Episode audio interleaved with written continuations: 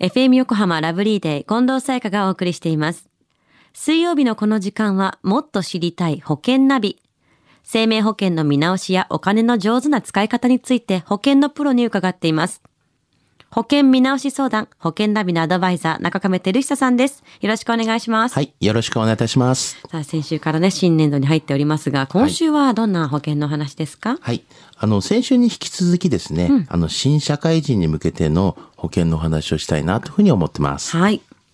まあ、先週は、まあ、公的な保険があるので、医療保険ぐらいに入っておけば、まあ、とりあえずは安心かな。あとできれば、まあ、がん保険があったらっていう話でしたよね。はい。では、今週は。はい。あの、今週はですね、働けなくなった場合に、まあ、家計が破綻しないように保険で、まあ、備えるというようなお話なんですよね。はい。あの、20代はですね、どうしても預貯金っていうのが、あの、溜まってるっていうのが、まあ、少ないですね、そういう人っていうのは。だから何らかの事情でまあ働けなくなると、まあ、すぐにまあ家計が破綻してしまいますよね。ですよね。はい。で健康保険である程度医療費はカバーされても生活費までは出ないですからね。はい。まあ、その時のことを考えておかないといけないと思います。はい。そうなんですよね。まあそこで、まあどんな保険があるのかなということをちょっとお話しすると、まあ一つはですね、あの所得保障保険なんですよね。あの、まあ聞いたことはあると思うんですけども、はいまあ会社員とか自営業者の方などがですね、病気や怪我で仕事ができなくなった場合の収入源をこう補う保険なんですよね。うんうん、所得保障。はい。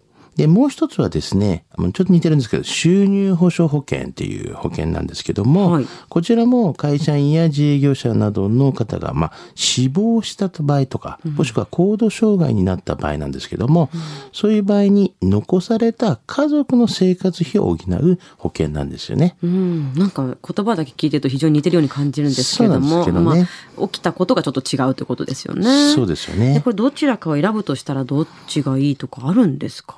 はい。あの、まあ、新入社員とかのですね、方とかであればですね、どちらかというと、まあ、所得保障の保険でしょうね。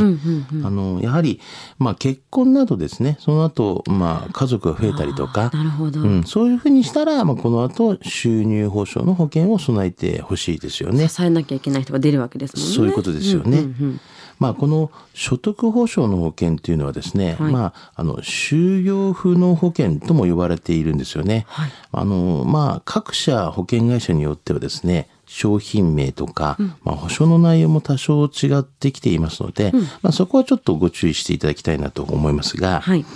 で、この所得保障保険なんですけども、医療保険との違いっていうのは何かというと、はい入院だけでなく自宅療養でも支払える点、あと支給される日数がですね、超長くですね、長期的になっても払われますよとか、ただですね、あの短期入院だと、まあ、保険金が、まあ、一切支払われないっていう、そういったこともあるんですよね。ある程度の期間、本当に就業できなくなってるんですよっていうことを見せないといけないってことですもんね。そういうことなんですよね。こういったこう就業不能保険っていうんですか、はいこれを考える時のポイントはどういうところにあるんですか？はい。あの、就業不能保険は保険料よりもですね、何がどうなったら就業不能状態と認定してくれるのかというですね、保証の範囲と基準が最も重要なんですよね。そうですよね。はい。あの、ある保険会社の事例なんですけれども、はいまあ入院とか自宅療養を問わずですね、あの、医師の管理下においてえ治療に専念していると。あの、障害年金の障害等1級または2級にですね、認定されている状態だったりとか、ただし精神疾患は支給対象外という事例がありますよね。うん、なるほど。はい。まあ、なお、この、まあ、条件を満たし続ける限り、あの、復職してもですね、まあ、支給が継続されるそうなんですよね。ただ、デメリットは、まあ、精神疾患が支給対象外であるっていう場合もあるということなんですよね。なるほど。はい。あの就業不能状態になる原因の1位がですね、まあ今やうつ病などの精神疾患と言われていますので、ですよね。うん、そこはまあ承知しておかなければいけませんよね。商品ごとにしっかりと確認しないといけないですね。そうですよね。ちなみに月々の保険料はどれくらいのものからあるんですか？はい。あの、まあ、社会人になるということで、だいたい23歳男性ですと、まあ、月々1500円ぐらいから、まあ、女性ですと1300円ぐらいから加入ができますよね。まあ、こういった、まあ、安い保険料から加入できますので、まあ、20代は就労不能保険っていうのをですね、やっぱ考えてみてはいかがかなというふうには思いますよね。た確かにね、若いうちにいろいろと考えておいて、損はしないですからね。そうですよね。では中亀さん、今日の新入社員に向けた所得保障保険のお話、知得指数は？はい。ズバリ95です。95。さあ今日の保険のお話を聞いて保険についてもっと知りたい方、中亀さんに相談してみてはいかがでしょうか。